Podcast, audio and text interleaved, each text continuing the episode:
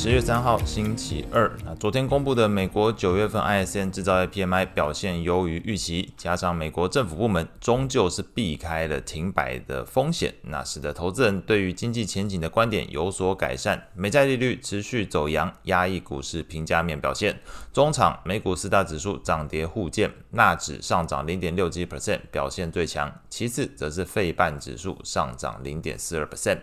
情绪面的部分，恐慌指数 VIX 上升零点五一 percent，来到十七点六一。CNN 的恐贪指标读数维持在二十八，整个状态还是在恐惧的状态，所以显示了整个美债利率持续上升，企业经营成本提高的市场环境之下，投资人在标的选择上是更加谨慎。那股市如此，债券也亦然。那再看整个盘面来说，除了纳指 ETF 上涨零点八三 percent，费半 ETF 上涨零点四八 percent 表现出色之外，还有一点，这个标普五十 ETF，也就是整个全指股比较大的五十只，那是上涨零点七四 percent，这个涨幅也是相对居前。那在搭配类股表现上来看，昨天还是有整个上半年领涨的科技、通讯。非必需消费去担任一个破风手的角色哦，像是这个科技类股上涨一点零七 percent，通讯类股上涨零点七五 percent，非必需消费上涨零点零八 percent，基本持平。那大方向是显示出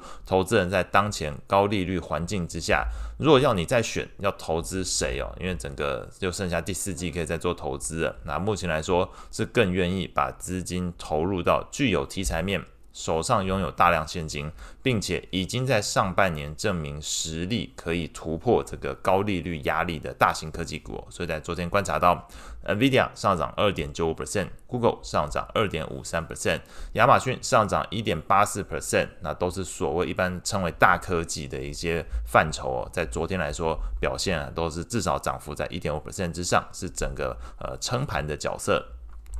那后续关注的几个股市的项目，可能先看这个汽车工会，那罢工还是持续扩大，已经传出这个通用汽车的部分，因为这个罢工升级，所以要额外解雇数百名员工。那第二个消息则是在科技类股会比较相关哦，又有消息传出，这个美国可能在呃美国政府十月份可能会更新，并且防堵对于这个出口到中国的 AI 还有半导体设备的限制漏洞。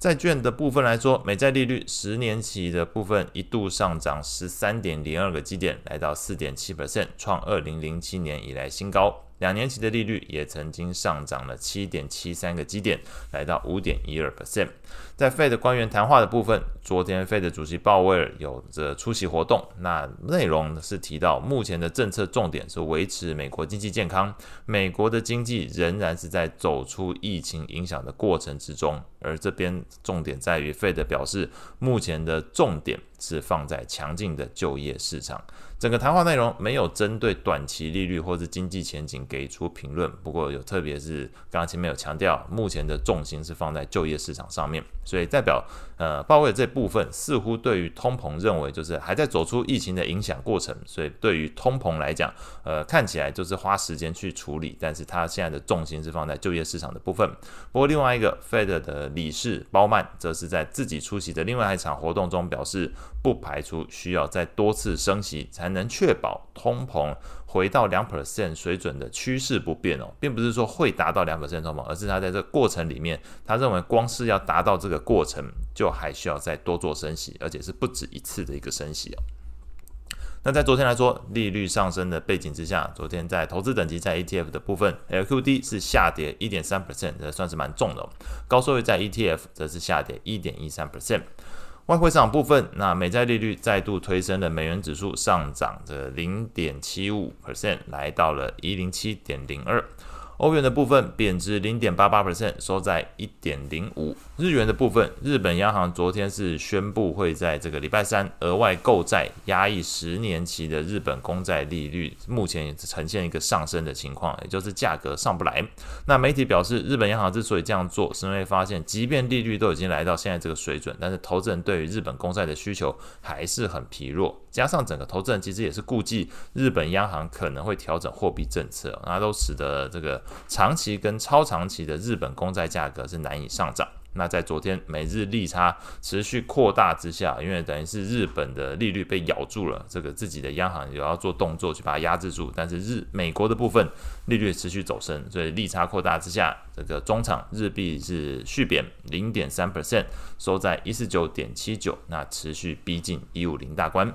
那这个礼拜比较重要的事项是会公布这个 jobs 职位空缺 ADP 就业的一个变化，以及礼拜五的非农就业数据。那以上是今天所有的内容，祝大家有美好的一天。